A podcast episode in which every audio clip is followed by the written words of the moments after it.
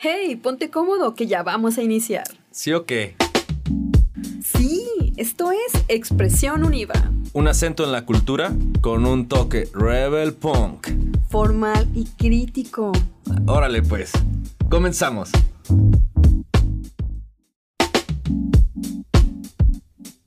Hola, ¿qué tal? Bienvenidos a Expresión Univa, este programa que surge por parte de la Universidad del Valle de Atemajac para todo Sistema Univa, pues nos hemos dado la tarea de ofrecer nuestro granito de arena en la cuestión de la cultura, que conozcas más de la sociedad, temas de interés. Por eso surge este programa, de hecho tenemos a nuestra productora que está del otro lado en los controles, Alejandra Reyes, mi nombre es Carla Quiñones y también le doy la más cordial bienvenida a mi compañero Miguel Camarena. Miguel, ¿cómo estás? Muy bien, Carla, pues con el gusto de estar grabando otro programita, señal de que estamos vivos todos los que están aquí, así que, que eso ya es una buena noticia. Estoy saludando pues a todos los que nos escuchan en cada emisión, en, en, las plataformas en, la que, en, las que nos escuchan, ya sea Spotify o Apple. Eh, y las otras que no me acuerdo, pero que también ahí salimos. Este, y bueno, pues el día de hoy, este, contentos de tocar un tema que seguramente debe ser o estar en la agenda, eh, digamos, como una prioridad ¿no? de la agenda de la educativa, eh, gubernamental, internacional, etcétera.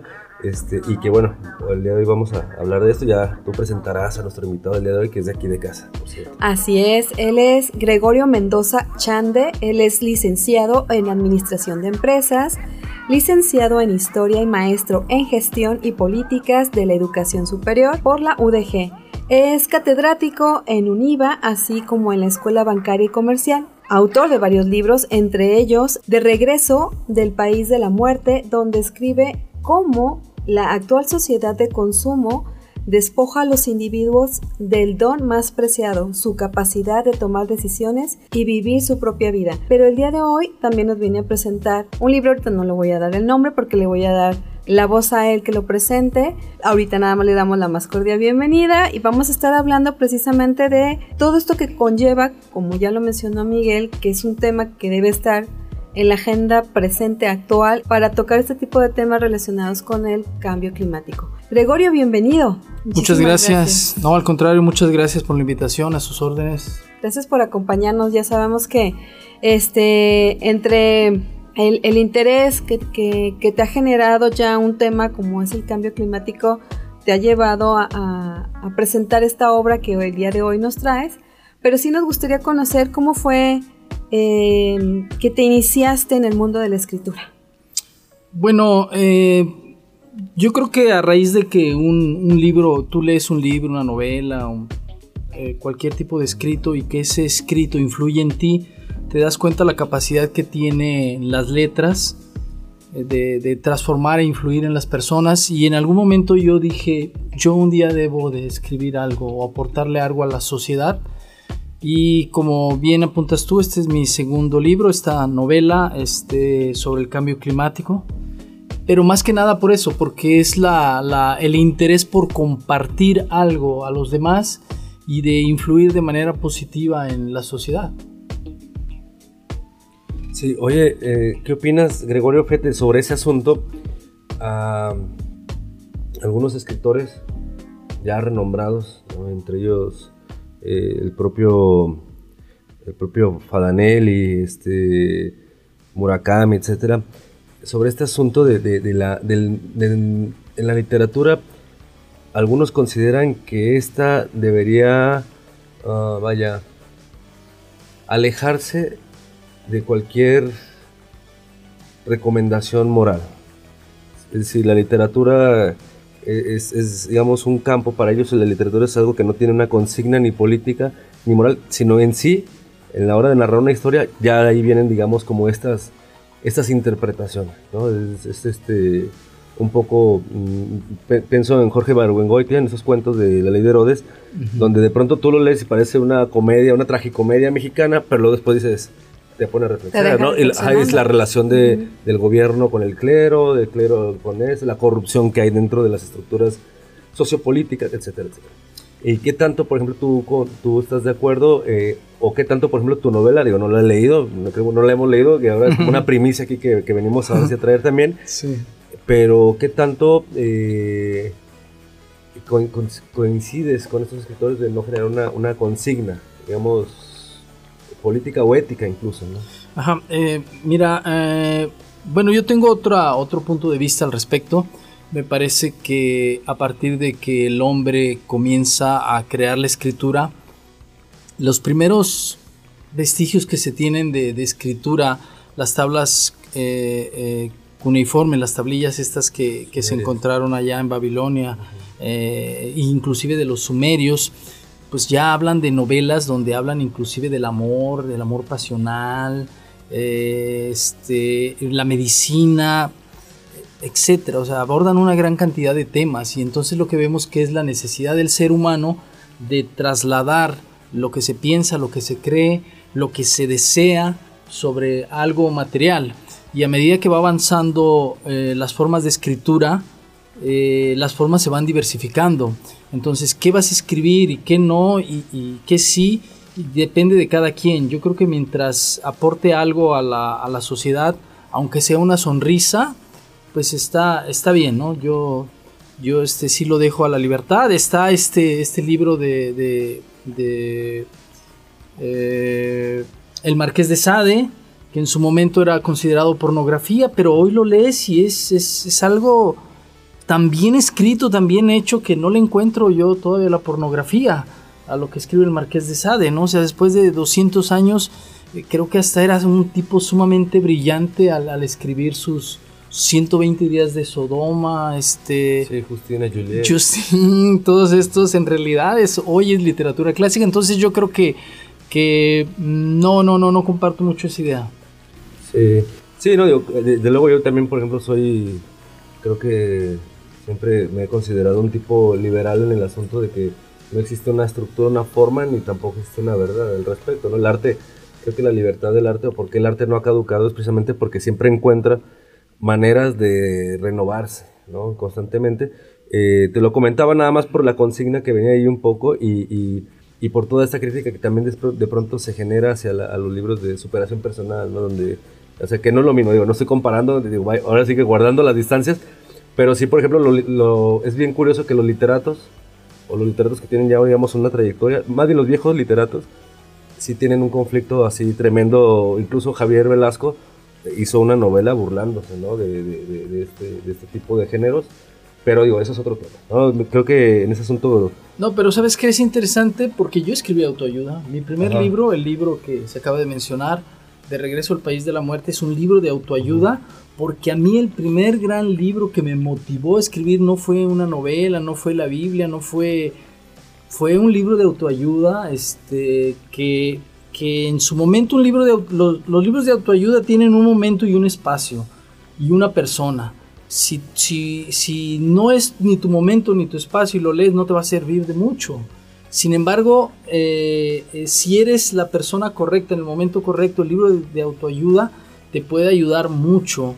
Y después el, libro de autoayuda lo que tendría que proponer, que fue algo que yo propuse en, mi libro, es que no siguieran leyendo más autoayuda, que fueran avanzando, o sea que de acuerdo, el, libro de autoayuda ya te dio el empujón que necesitabas, bueno, ok, ahora sigue progresando, porque si regresas al libro de autoayuda y te vuelves un asiduo lector del libro de autoayuda, pues el libro de autoayuda no te ayudó. su sentido. Así es, no te Pierde su sentido, Te volviste adicto a eso. Este, Gregorio, ¿cómo fue que llegaste al tema del cambio climático como pieza clave para esta pieza que nos presentas? Bien. ¿Cómo se llama el libro también para que nuestro auditorio lo conozca? Claro que sí, esta es una novela sobre el cambio climático, como bien apuntas, Chicxulub, El tiempo se termina. Eh, siempre he sido una persona que me ha interesado el tema del cambio climático.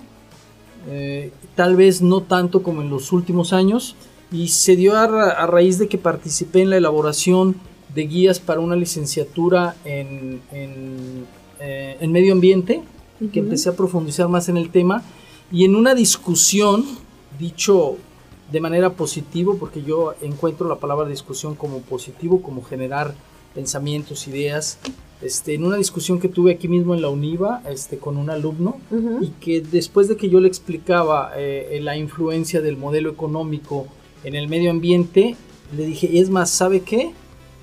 Habría que escribir una novela sobre eso. y sabe que yo la voy a escribir. Esto es en el 2019. Ok. Y el, el hecho de que el tema llegara a ti fue porque tú observaste el contexto directo, la situación de México o la situación mundial. Sabemos que esto es un fenómeno mundial, pero no sé si hubo algo en específico que aquí te lo despertó, aparte de la experiencia del alumno, como para que dijeras, es que sí es importante, a lo mejor que los chavos estén más enterados de, de una manera más, digamos, informativa, no en el sentido solo de lo que ven las redes, sino fundamentada, ¿no? Donde sí estén conscientes de que este fenómeno eh, es real, ¿no? Que se está dando bajo las circunstancias, porque incluso en parte del libro mencionas que tiene que ver que el ser humano se está generando una autodestrucción, ¿no? Entonces, algo pudiste haber observado que dices, es que es esto precisamente lo que hay que concientizar, o lo que a ti te llamó más la atención para tu novela. Ok, sí, este. Mm, yo creo que otro aspecto es que en ese entonces estaba saliendo esta adolescente sueca, Greta Thunberg, Mm. que as- as- hizo sus huelgas de no asistir a la escuela porque decía, pues, ¿para qué sigo estudiando si no va a haber un mundo en el futuro? Entonces fueron estos tres eventos juntos los que me despertaron este, este deseo y que en un momento dado regreso a lo que decía yo al principio, tú escribes porque crees o quieres aportarle algo a la sociedad y sientes que tu deber, es decir, que eres maestro, que te has preparado, que has estudiado y que eso que has estudiado y que te has preparado sirve para analizar y criticar a la sociedad. Entonces sientes como un deber interno, no o social, interno y social, donde dices, yo tendría que aportar algo al, al- al tema de la crítica del, del cambio climático, y lo que lo está generando. Y tratar de generar un cambio, obviamente, ¿no? Una Una conciencia sobre todo, así es, una, una nueva conciencia. Es decir, mientras sigamos con la misma conciencia, no vamos, no vamos a hacer nada.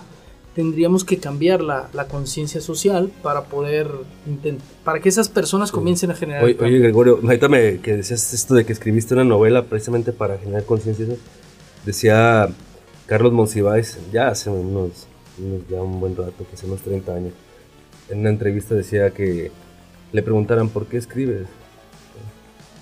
Y luego le decía, dice Monsiváis, sí, sí entiendo la pregunta, ¿por qué escribo en un país en el que no lee nadie? Dice, sí, estoy de acuerdo. Dice, un libro, si bien le va, ven- vende el primer año 50 mil ejemplares.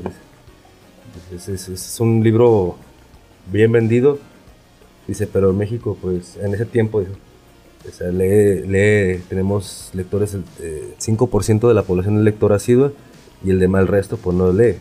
Hoy, no sé, bajo este, digamos, esta premisa histórica de hace 30 años quizá el contexto, hoy, por ejemplo, eh, ¿qué tanto, qué tanto este, el libro puede ser un medio efectivo para generar conciencia? En el sentido de que hay una realidad también de que esta, la gente no lee, o sea, incluso hay maestros que no leen, ¿no? Y, y- y- y dan clase, etcétera, pero que no tienen el hábito de la lectura, no es tu caso, pero sí, por ejemplo, el asunto es que yo sí veo, yo sí veo también que mucha gente no tiene el hábito de leer, pues, y profesionistas, ¿no?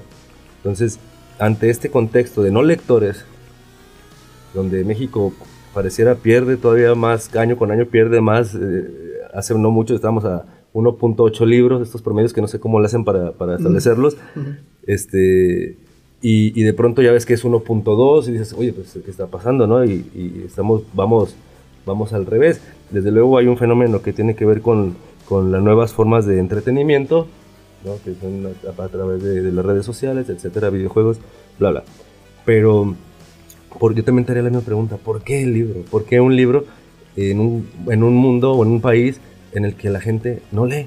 Digo, y aunque nos duela, acepta, hay que aceptarlo, ¿sí? no hay que negarlo, somos que no lee libros, porque sí leen muchos WhatsApps, sí leen muchos... entonces, sí. Sí. Eh, Mira, más aún escuché, escuché decirle a un español, no me acuerdo su nombre, porque Ujú. tantas cosas que, que a veces lee uno, que decía que había un pueblo en España que es, en el cual si tú querías guardar un secreto debías de escribirlo en un libro. Porque nadie leía. Ah. o sea, o sea, ¿quieres, quieres que este secreto no se sepa, pues Está bueno. en un libro porque nadie lo va a leer, es-. ¿no? Y- O prohíbelos, vuélvelos, vuélvelos igual de, criminalízalos igual que las drogas para que veas que lo van a empezar a leer. Así es, así es. Entonces, no, es, es, to- es totalmente una realidad el hecho de que somos una sociedad, la sociedad mexicana y en particular la sociedad tapatía, este, de poca lectura. Leemos poco. eh, entiendo, según escuché en alguna ocasión, que en, en- México eh, hay una librería por cada 100 mil habitantes, ¿no? Dramático. Entonces, eh, eso se habla de que no es negocio el libro. Sin embargo, y en este caso la tecnología ha hecho su parte. John de Bernal decía que para que surgiera el capitalismo era, fue necesario, fue necesario, al revés, que para que surgiera la, la ciencia era necesario el capitalismo, pero que una vez que había llegado el capitalismo, eh, perdón, una vez que había llegado la ciencia, el capitalismo era innecesario.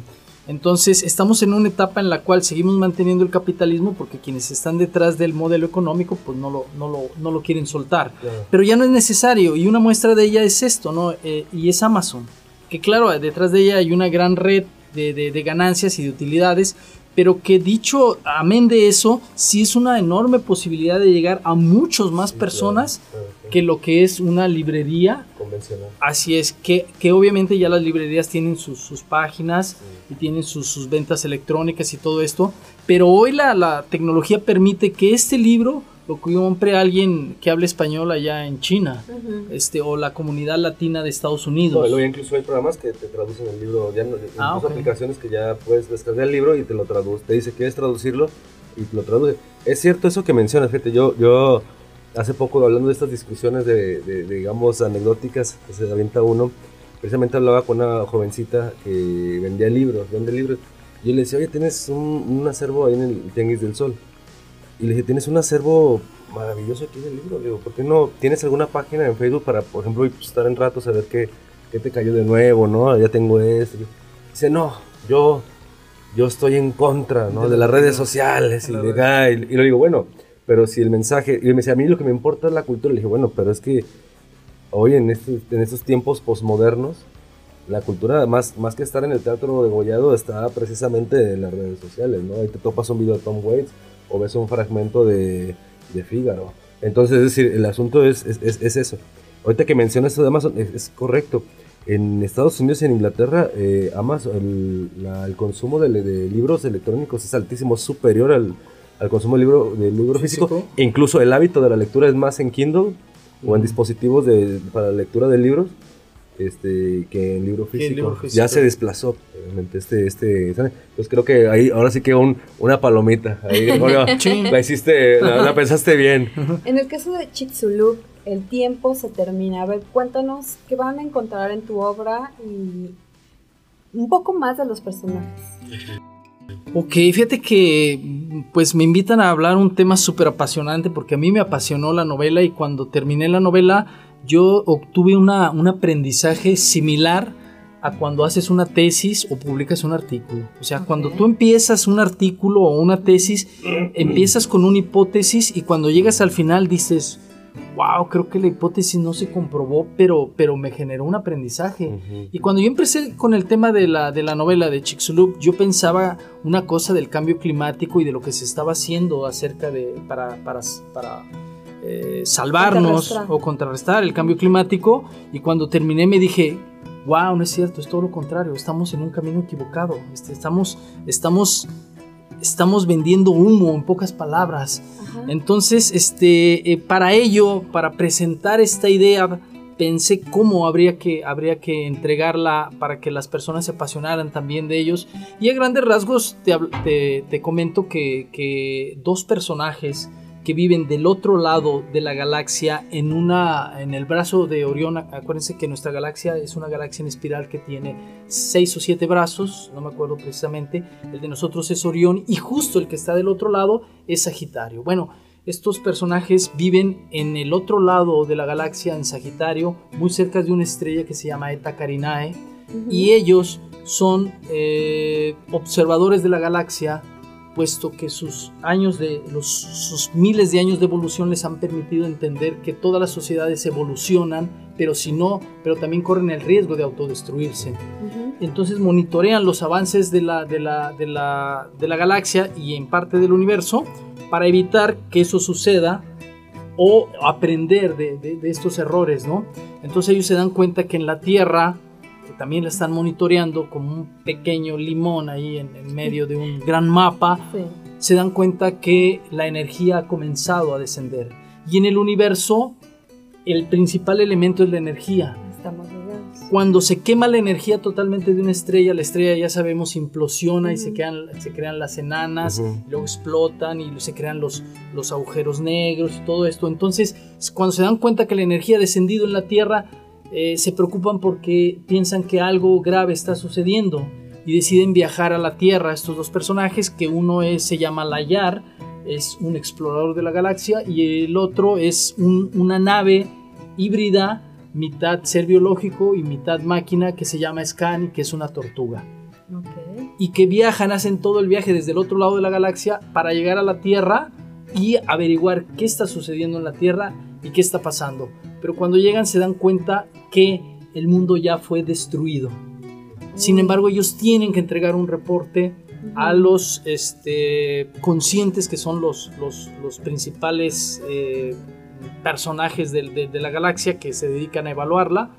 Entonces, por eso es que comienzan a investigar qué sucedió en la Tierra. Porque lo planteas incluso en un contexto mexicano que tiene que ver con la parte sur, que es allá en Yucatán y en esta zona de, las culturas que son ah, de nuestras tradiciones, sí, me, me, enredé con mis propias palabras. Aunque no creas que se sienten muy mexicanos, ¿eh? Allá. Ah, bueno, sí, es cierto, también.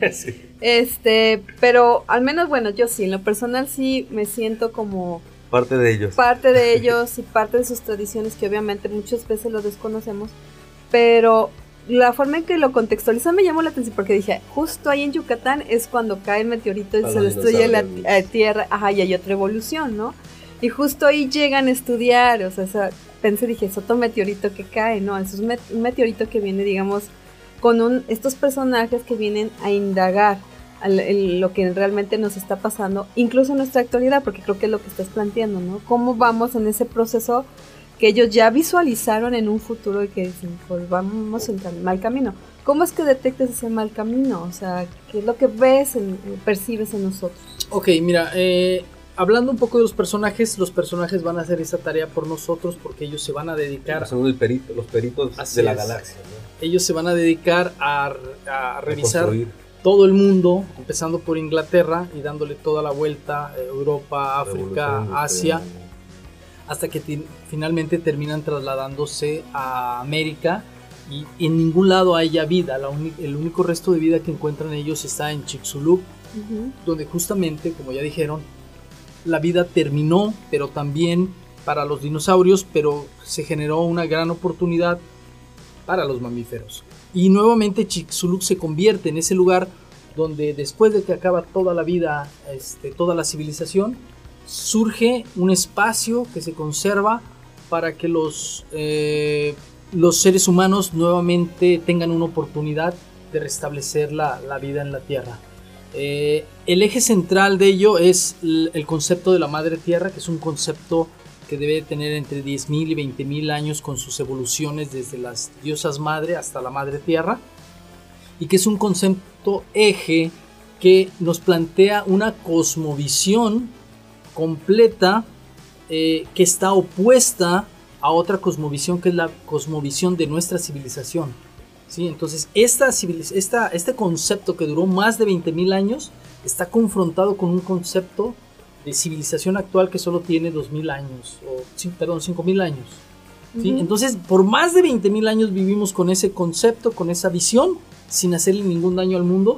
Y a partir de estos 5.000 años comenzamos a generar impactos y en el siglo XIX vamos a generar tal vez el impacto más importante que es cuando en, en Inglaterra vamos a finalmente a a suplir las energías de flujo como son el aire y el agua por energías fósiles para que hagan que se mueva la máquina de vapor.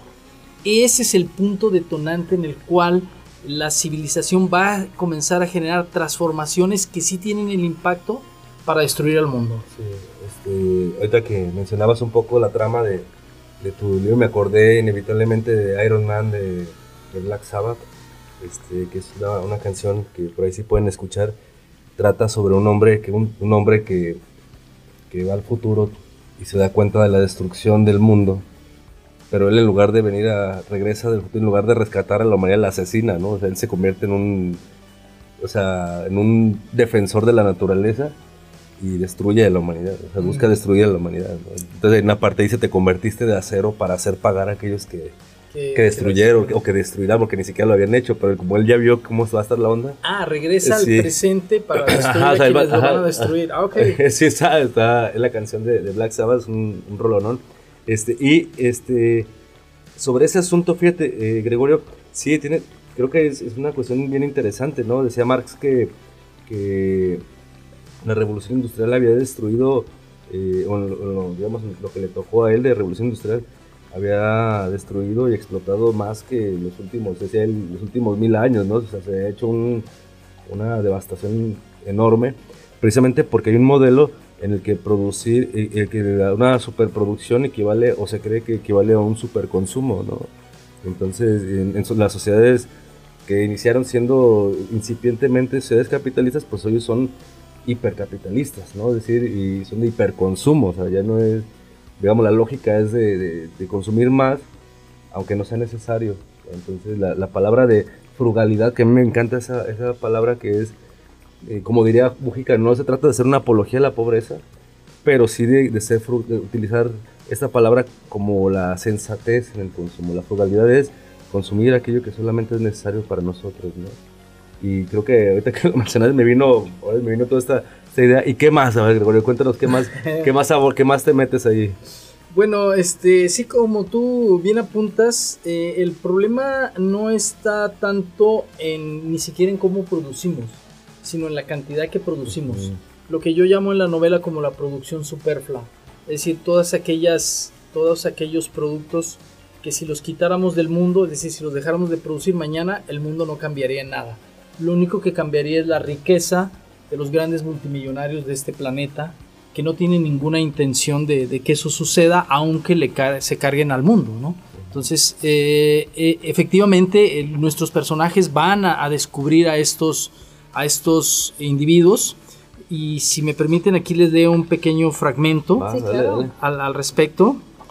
Eh, dice, de acuerdo a los seres inmateriales, aquellos que presenciaron el cataclismo de la civilización humana, la mayor parte de la sociedad era consciente de los efectos que su estilo de vida provocaba al medio ambiente. Sin duda, hubo grupos sociales que buscando su propio beneficio o solo por indolencia, no hicieron nada para cambiar el rumbo de los acontecimientos. Sin embargo, no se podía, no se podía repartir la culpa a toda la humanidad y tampoco en la misma proporción. A principios del siglo XXI, los países capitalistas del norte representaban solo el 16.6% de la población mundial. Sin embargo, generaban el 77,1% de las emisiones de CO2 en el mundo, producidas desde 1950. Estados Unidos representaba en emisiones el 27.6%, en contrapartida Nigeria había emitido solo el 0.2%. Entre 2010 y 2018, las emisiones individuales de carbón de Canadá, China, Estados Unidos, Europa fueron del 71%. El otro 29% correspondía al resto del mundo. Entonces, bueno, eh, no se puede repartir la culpa del cambio climático a todos, ni todos tenemos la misma culpa, porque una persona, hay personas en este mundo que inclusive ni siquiera, ni siquiera tienen auto, o sea, tienen tasas de, de producción de contaminantes de menos cero. Porque son personas que lo único que consumen es madera para calentar su, su comida e inclusive viven del reciclado del PEP, por lo tanto tienen tasas de menos 0, menos 2, menos 3. Sí, claro, sí, sí. Sí, que también ahí, vendría, vendría a hacer una, vendría, obviamente, cabría la posibilidad de hacer una crítica al concepto de éxito, ¿no? Que lo platicamos hace rato ahí en la oficina, este, este, tan, este, este concepto tan promovido que tu éxito como persona o tu autorrealización está, es visible siempre y cuando manejes un Mercedes-Benz, este, tengas ciertos artículos este, personales de lujo, etcétera, etcétera, y tengas una vivienda en algún lugar de prestigio, etcétera. Es decir, ahí es donde ya esta persona es, es exitosa, ¿no? Eh, en cambio, la, el modelo o el estilo de vida rural es visto como un estilo, como algo eh, mediocre, se utilizan las palabras incluso de subdesarrollado, ¿no? Cuando eh, el, el, desarrollo tendría que medirse a partir de la conciencia precisamente y el respeto que tienen hacia el entorno y no sobre la conciencia eh, de quién es entre la, eh, la conciencia de distinguir entre Calvin Klein y Calvin Herrera. Es decir creo que creo que ahí habría habría también que ajustar ciertos conceptos que hace rato decíamos por ejemplo el automóvil es considerado un, un artículo estatutario no solo, no basta tener un automóvil, hay que tener un automóvil que tenga también cierto prestigio, que tenga ciertas cualidades, características y cierto costo, ¿no? Entonces, pues cómo vamos, por ejemplo, ahorita que decías esto de, la, de esto de, los, de las sociedades que al contrario tienen su, su, marca de carbono, es mínima, es hasta es menor a lo que consideraríamos. así de menos. Sí, eh, y que ellos, y que al final del día, eh, esos, esas personas tienen una relación mucho más saludable con el entorno, porque siguen siguen de alguna manera regenerando lo que consumen, ¿no? O regeneran más de lo que consumen, ¿no? claro. Creo que en ese sentido también habría que, digo, no se trata de que nos volvamos una comunidad rural, como bien decías tú, sino de ajustar cosas, ¿no? Y en este sentido, Gregorio, porque ya nos haces este mención, ¿no? De, yo platicaba con mis compañeros que precisamente en, el el panel intergubernamental de expertos en el cambio climático se mencionaba que la mayor contaminación o generación de este cambio venía de los países que son primer mundo. La mayoría de sus industrias están siendo obligadas en este momento a cambiar el tipo de energía que utilizan para, para la emisión, incluso la producción de, contaminantes que realizan, pues cambia una energía más limpia, eh, se ajusten incluso algunas que si no lo hacen, pues generen espacios donde a lo mejor siembran árboles y son zonas protegidas para un poco contrarrestar en este sentido. Pero yo te pregunto, tú lo, en lo que has visto y analizado para la novela, ¿en dónde recae la responsabilidad? O sea, si nada más es de las industrias, es de los gobiernos o es de la sociedad civil para esto que, estamos generando, porque en tu libro tú ya nos estás diciendo el tiempo se termina, es el propio ser humano, pero desde qué ámbitos habría que escalar para generar realmente es el detener que, que los grados de, de, calor aumenten, ¿no? Aumento la temperatura, sí. Mira, eh, a nivel de investigación y de, y de conciencia que yo terminé eh, entendiendo cuando hice la, hice la novela, eh, te puedo decir que eh, quienes están generando el cambio climático en el planeta o quienes tienen la gran responsabilidad del cambio climático es este grupo que se conoce como del 1%, que es un concepto del, del informe Oxfam que se genera cada, cada año, cada dos años, donde nos dice que el 1% de la población más rica acumula el 82% de la riqueza mundial. Si el 1% son 700 millones de individuos en un planeta de 7.700 millones. Entonces, estas personas que concentran esta riqueza no están dispuestas a cambiar su estilo de vida. No están dispuestas a sacrificar sus, sus, sus beneficios, sus privilegios para que el, el sistema los demás también tengan una mejor calidad de vida, incluso, ¿no? Así es, porque mira, eh, el, tema es este, el, tema es que estamos en un modelo extractivista. El extractivismo entendido como sacarle a la naturaleza sin devolverle nada. Entonces, el extractivismo está muy asociado a otro tema, la generación de la desigualdad. En la mayoría de los lugares donde se genera extractivismo, también se genera desigualdad y destrucción del medio ambiente. ¿sí? O sea, en las minas de carbón, los pozos petroleros, las minas de cobre, de bronce, etcétera, etcétera, se contaminan los ríos, eh, así es, se explota a los trabajadores, eh, no se genera riqueza en estas comunidades, hay desplazamientos, hay daño al, al, medio ambiente y este, esa gran riqueza solo se concentra en menos manos, en cada vez menos manos, con lo que se provoca que este grupo cada vez se vuelva más rico. El uno, el, los 10 hombres más ricos del mundo en los últimos dos años duplicaron su riqueza. Pasaron de 700 mil millones de dólares a 15, a- perdón, de 700 mil millones de dólares a 1.500 billón, perdón, a un, a un billón 500 mil, ¿sí? De dólares. O sea, prácticamente duplicaron su riqueza y el, el- el deterioro del medio ambiente está siendo sufragado por comunidades en el sur, es decir, el sur global, incluido México. Los recursos que no tiene el norte global son extraídos del sur global Claro. y esto está provocando nuestro, nuestro cambio climático para que en el norte global una persona rica maneje un auto eléctrico que no contamina. impactante. Porque incluso eh, comentábamos en el momento en que estábamos generando pues las dudas que íbamos a plantear aquí para que tú nos pudieras también dar tu opinión y, y nos resolvieran. Pues yo les decía, bueno, es que también eh, las leyes, digo, ya hay leyes, ya hay un, un organismo a nivel internacional que está tratando de poner en acuerdo común los países que están generando este mayor problema ¿no? de- del cambio climático pero aún con las leyes, incluso aplicadas en, en, en un contexto más nuestro, en el México, eh, la corrupción juega un papel muy importante porque pues hay reservas ecológicas, por ahí mencionaban que era muy importante el papel de las comunidades indígenas, de las comunidades civiles, para la protección de estas áreas. Pero por ejemplo aquí en México es ya como desgraciadamente eh, visto que asesinan a los activistas, a quienes procuran conservar bosques, eh, la mariposa monarca, las comunidades indígenas y sus tradiciones y, su cultura. Entonces están sufragando, precisamente como, como mencionas, a partir de un interés particular. En el caso de México, ¿cómo estamos? ¿Qué es lo que percibes? Mira, en el caso de México no estamos muy distinto que en el resto del mundo. Somos sur global.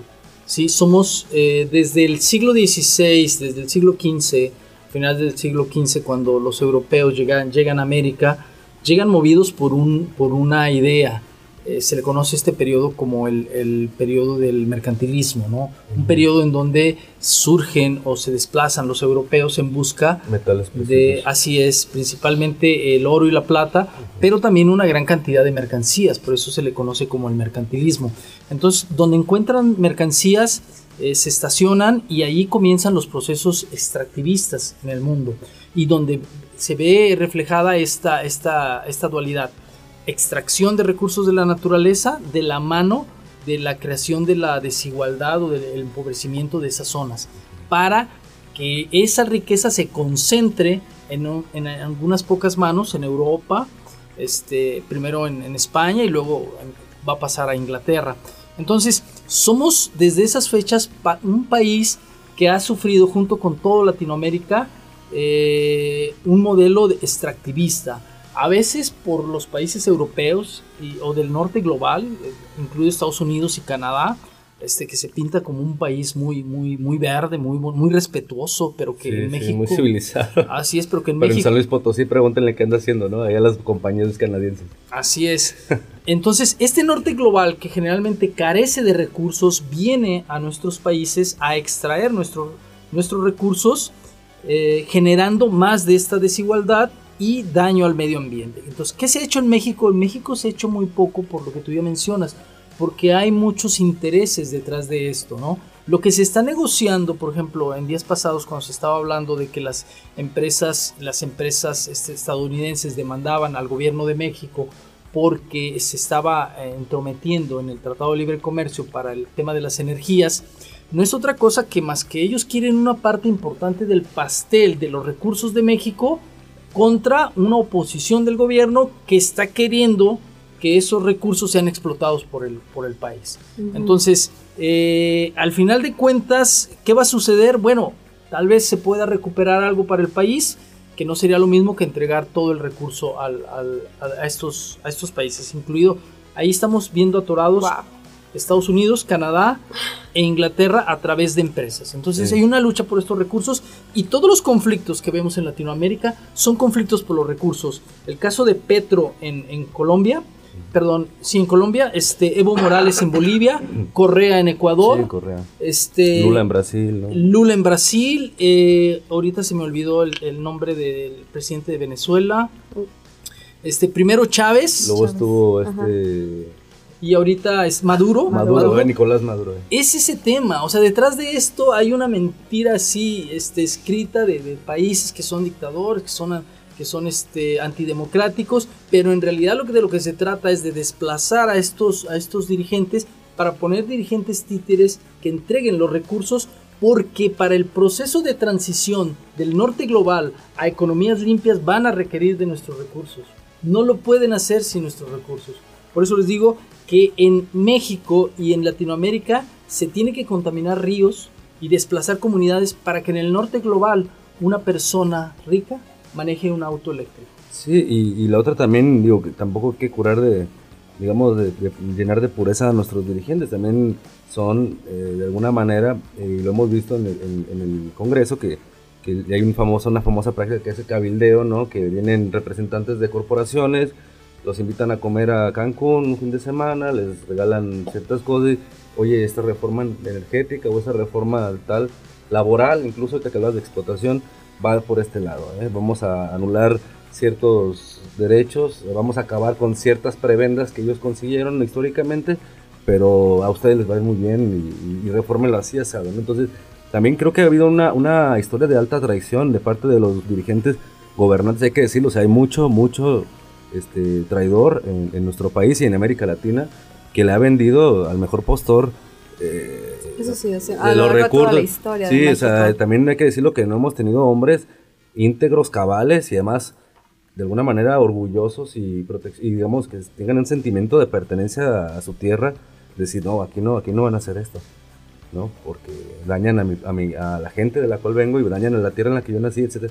No, acá es, es- les abren la puerta de par en par y, y al mejor postor. No valoran el terruño, Entonces, ¿no? también- Podríamos decirlo, o sea. Y, y también digo, no hay que juzgar, yo pensaría que no hay que ser tan parciales. Sí, los, las empresas eh, extranjeras, las corporaciones sí vienen a devastar, pero también porque alguien les da permiso, ¿no? Alguien se los Sí, permite. no, intereses Sí, personales. entonces también creo que ahí hay una, un tema también de una, una tradición de traidores este, absoluta. Y hay nombres y apellidos ahí. Claro, sí. Y como ciudadanos promedio, ¿qué, ¿qué podríamos hacer? Porque digo, creo que es muy importante no solo hacer conciencia de- del cambio climático en una cuestión global, sino en nuestros contextos inmediatos, también nuestra falta de, de acciones concretas, por ejemplo, desde algo tan sencillo como la separación de la basura, como el uso de la bici, como el, contribuir para que los gobiernos, hablando de no devasten bosques para crear fraccionamientos o vasos o crean ahorita hablando de contextos muy muy este cercanos, ¿no? Que ponen vasos reguladores para construir edificios, llegar a acuerdos económicos, ¿no? A costa de los bosques, o sea, mm, ¿qué podemos hacer como ciudadanos? Mira, eh, lo primero que tendríamos que hacer es conciencia, ¿no? conciencia, conciencia social. Y eso es muy difícil, es muy difícil eh, porque eh, suponiendo que nosotros decimos, vamos a ver el partido el fin de semana de fútbol, vamos a hacer una carne asada. Y Ujú. entonces en, una, en sociedades eh, urbanas como, como Guadalajara, eh, hacer eso implica primero que compramos 10 kilos de carne de res, que es la, la carne más contaminante porque las vacas, para, para crear a las vacas necesitamos deforestar bosques para generar eh, eh, pastizales. Las vacas emiten metano igual que un carro. Así es. Entonces la, carra- la carne primero más contaminante, ¿no? Luego eh, necesitamos ir a comprar este, las botellas, digo, los, los refrescos que vienen en envase de PEP, que es otro de los materiales más contaminantes del mundo. Coca-Cola simplemente produce 120 mil millones de envases de PEP, de los cuales el 7% solamente se reciclan y se Ujú. reciclan en bancas, no en, en más envases. ¿Dónde terminan esos, esos envases? Pues en el océano, pulverizados y luego los... Los peces en- los comen y nosotros no los comemos porque contaminamos nuestro propio alimento. Así Claro, y, y- aparecen, ya se han encontrado en nuestros pulmones Así o es. en la matriz de, Ujú. de las, de las mujeres. Entonces, PEP. Luego, carbón. Necesitamos carbón para prender el fuego, eh, ponerle algo de gasolina. eh, consumimos electricidad, consumimos... No nos damos cuenta que con esa reunión que generamos hemos, hemos contribuido al cambio climático, si no de manera importante, pues hemos puesto nuestro granito de arroz. Pero este, es tan difícil eh, en sociedades urbanas que se entienda esto porque es parte de la conciencia social. Que alguien te diga, no, no hagas eso. O sea, ¿qué sucedió durante la pandemia? No se reúnan. No, la gente se reunía clandestinamente. Sí. Entonces, esa conciencia social que no hay en las comunidades urbanas, es más fácil que se encuentre en comunidades rurales donde las personas viven más cercanas de la naturaleza, es decir, los que viven, viven del río, los que viven del mar, del bosque, los que se dedican a plantar la tierra. Estas personas tienen un, tipo de conciencia social eh, más desarrollada que la nuestra. Entonces hay que tratar de modificar esa conciencia social para que el individuo comience a usar el mercado para presionar a las grandes empresas. Si todos dejáramos de, consumir, botellas de PEP, mira, hace, las, hace dos semanas me invitaron a, una a presentar la novela en el, en el, mm, el ayuntamiento de, Zapopan, que también estuvo aquí participando en la ONIVA. Este, eh, con ese, eh, se llama, ahorita se los voy a decir, eh, Seminario Zapopan en acción ante el cambio climático. Y una de las personas que estaba, eh, un ponente, traía un envase de PEP tomando, tomando ah, agua. Ajá, lo incoherente, ajá. Ok, entonces, entonces la conciencia que... coherencia, ajá. Incoherente totalmente. Entonces, la conciencia urbana, la conciencia que tenemos en las ciudades del, del medio ambiente es muy paupérrima lo primero que tenemos que hacer es cambiar la conciencia de los individuos. ¿Y quiénes cambian la conciencia de los individuos? Los que ya se concientizaron, los que ya tenemos una conciencia. Y ahí respondo a aquella pregunta que me decías, ¿por qué escribir una novela? ¿Por qué escribir un libro si no se lee en México? Bueno, pues porque es la forma en que yo aporto a esa conciencia. Yo creo que puede haber una revolución de las conciencias eh, a través de presentar, de presentar una realidad eh, eh, desarrollada en una novela como Chicxulub. Entonces, ¿qué podemos hacer aquí eso? Pues contribuir a generar un poco más conciencia. Y cuando seamos muchos los que le demandemos a Coca-Cola o a Pepsi o a la que sea, que ya no queremos envases de PET, que queremos regresar a los envases retornables, entonces eh, ellos van a dejar de producir esos envases. Antes no, pero para eso se necesita conciencia social. Sí, ese es un término interesante, consumo responsable, ¿no? Le decía decían que, que hay que generar también una, una, cultura del consumo responsable, que es, por ejemplo, si yo voy a comprar un tenis deportivo, darme cuenta si esa empresa explota gente en Honduras o en Taiwán o no lo hace. Entonces también como, como evaluar ¿no? la, la, la, responsabilidad social y el impacto incluso ético que tienen las empresas. ¿no? O sea, yo te puedo decir, soy la mejor marca, la calidad, mi calidad es la mejor y te voy a vender un producto confiable, pero eh, le pago un, dólar, le pago un dólar a niños en Taiwán o exploto a, jovencitas en Honduras, este, etcétera, etcétera, o en México. Entonces, y, digo, sí está, está bien, el producto es perfecto, pero la forma en la que... Entonces, el consumo responsable nos lleva a investigar incluso, así como somos buenos para comparar precios en Amazon y en varias plataformas, y después hacer la compra, pues también habría que tener una cultura de decir, a ver, este reloj que traigo este, eh, cómo se hace, quién lo fabrica, dónde se fabrica y cuáles son las condiciones. Quizá. Yo sé que suena cansado y parece investigación de, no, pero universitaria, se pero... hace muchos años. el punto es eso, o sea, que no se sigue haciendo, ¿no? O sea, ¿cuánto tiempo, ¿cuántos años tenemos ya con el tema del cambio climático y cuánto hemos avanzado en esta concientización y en esta evolución para evitar un freno? Sí, y la otra es que eh, en esto que mencionabas, Carla, también y que le preguntabas aquí al maestro Gregorio, eh, es que también yo considero que hay un, hay un concepto que me gusta muchísimo que es el, una analogía que hacen con el libro de Gulliver, ¿no? Es eh, Las aventuras de Gulliver, donde dice que a, los gigantes hay que amarrarlos como los, los liliputenses amarraron a Gulliver, ¿no? Entonces es esta, es decir, todo, aunque estemos así de chiquitos, eh, como también por ahí sabía una canción, dice un día los enanos se revelarán, ¿no?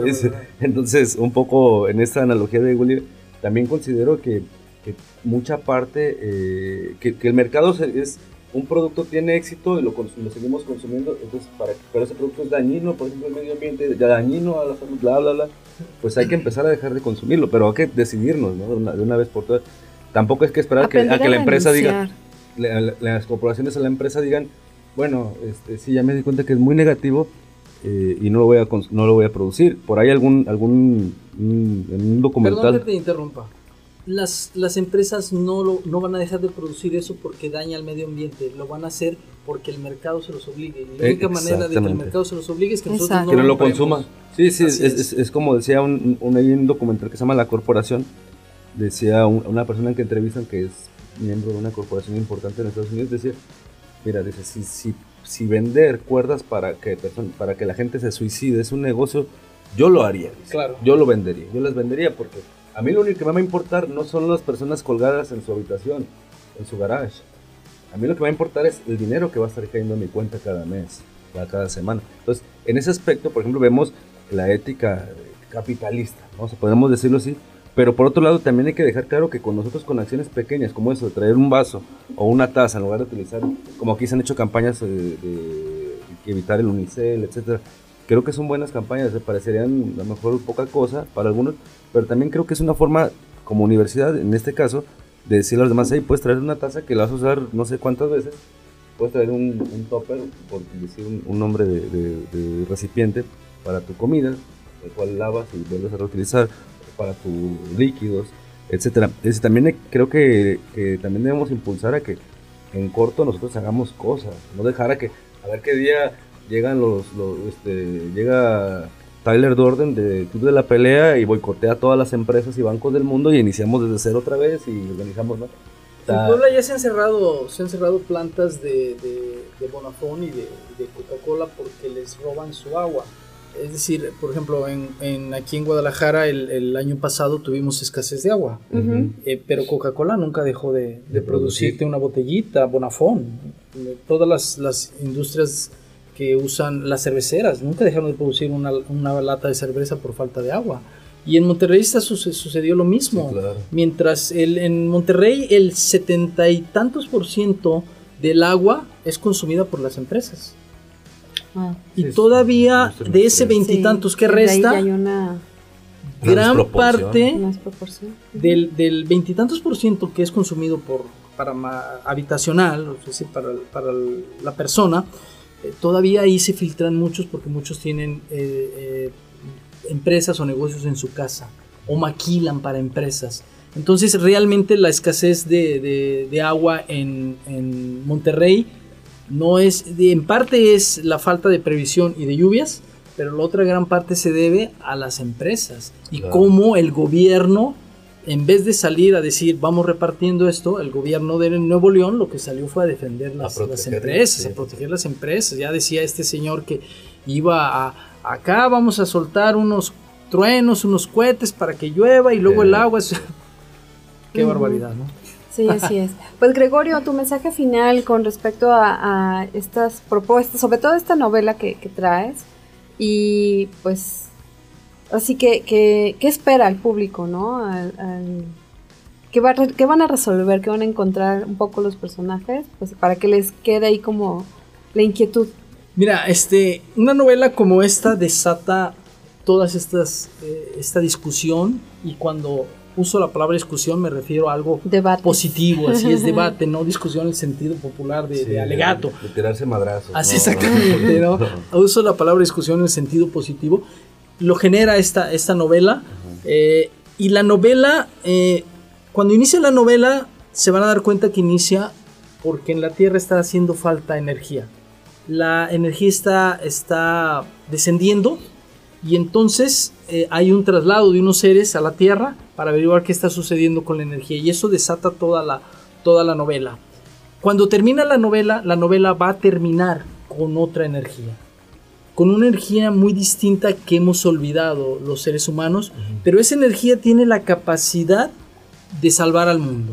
Entonces, la novela los invita a que descubran, redescubran esa energía y que juntos se conviertan en, en, eh, portadores de ese mensaje. Que si no logramos cambiar, como en la novela, que se acaba el mundo, que si no logramos cambiar nosotros a esta sociedad, no permitamos que esta sociedad nos cambie. Y eso lo van a encontrar en la novela, porque en la novela se desata una lucha por, por defender, por salvar lo que queda de la, de la tierra. Ay, pues suena bastante prometedor. Sobre todo porque, como dices tú, ¿no? Dices, si vamos a encontrar lo que aquí ya estamos planteando en discusión, pues valdría mucho la pena como, como mencionas, ¿no? Tu granito de arena para provocar esta reflexión, esta toma de conciencia que veo que nos sigue faltando a años luz de la primera vez que se tocó por primera vez el tema a nivel mundial del cambio climático. Pues Gregorio, te agradecemos mucho que nos hayas acompañado. Al contrario, gracias a ustedes. Este, y la novela es Chicxulub. ¿Dónde la vamos a encontrar? ¿Dónde la podemos encontrar? Ya está en Amazon en versión digital y en versión impreso. Ajá. Eh, ahí estamos, estamos a la orden. Yo espero que, este, que, que les llame la atención y sobre todo que la lean, ¿no?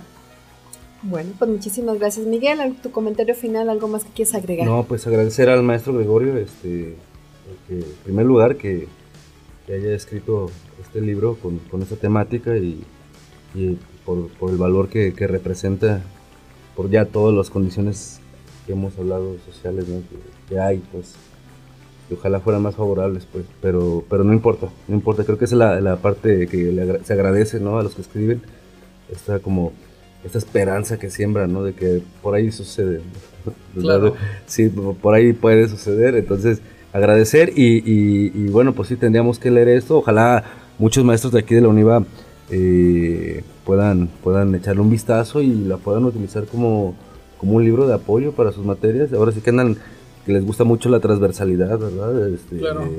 Mira, perdón, ya nomás para cerrar, ya, ya, me habías pedido, pero este, eh, el reto en las universidades está que los alumnos no solamente generen negocios, sino generen negocios sustentables, responsables. Así es, y negocios que traigan bienestar a la comunidad. Sí, yo a veces digo que es mejor eh, que sean buenas personas, ¿no? Que sean buenos empresarios, este, eh, que empresarios ya hay, pero buenas personas siempre a la vez muy raros, ¿no? Muy raros pero sí, Gregorio, agradecer también a ti, Carla, a Alejandra Reyes, agradecer también a, a, la universidad que nos presta este espacio para tener estos diálogos tan interesantes. Ojalá tuviéramos más tiempo para, para darle candela como debe, ¿no? que son inagotables, ¿no? Son discusiones de todo, como dices tú, en el buen sentido de la palabra, son discusiones que llevan, nos llevan a, a darle, darle un, digo, que podrían alargarse un tiempo indefinido este, y bueno, yo nada más eh, recomendaría también por ahí, aparte de que busquen el libro del maestro Gregorio Mendoza de Chicxulub, eh, que se den también una leidita, un libro muy bonito, que también es de por aquellos lares, que se llama, es sobre un personaje de aquellos lares, este Abreu Gómez, eh, Hermilio Abreu Gómez, que se llama Canek, la historia de un héroe maya, que precisamente también toca este tema de cómo la civilización europea, o lo que nombramos la, civilización europea, vino a tergiversar la relación con la naturaleza que los antiguos pobladores de, América tenían. Entonces, y por ahí nos deja también algunas enseñanzas y profecías, por ahí está. Entonces, pues muchas gracias, Carla.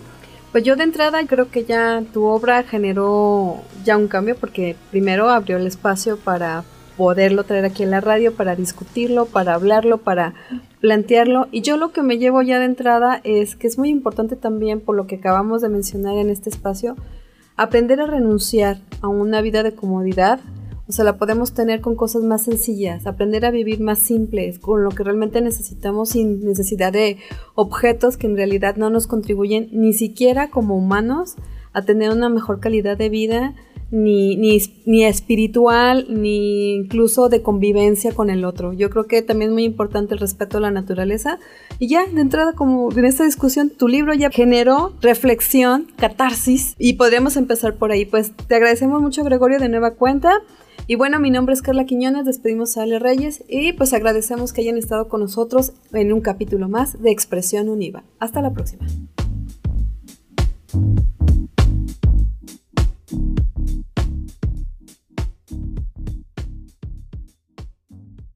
¿Ya estuvo o qué? Sí, misión cumplida. Esto fue Expresión Univa. Un acento en la cultura. Hasta la próxima.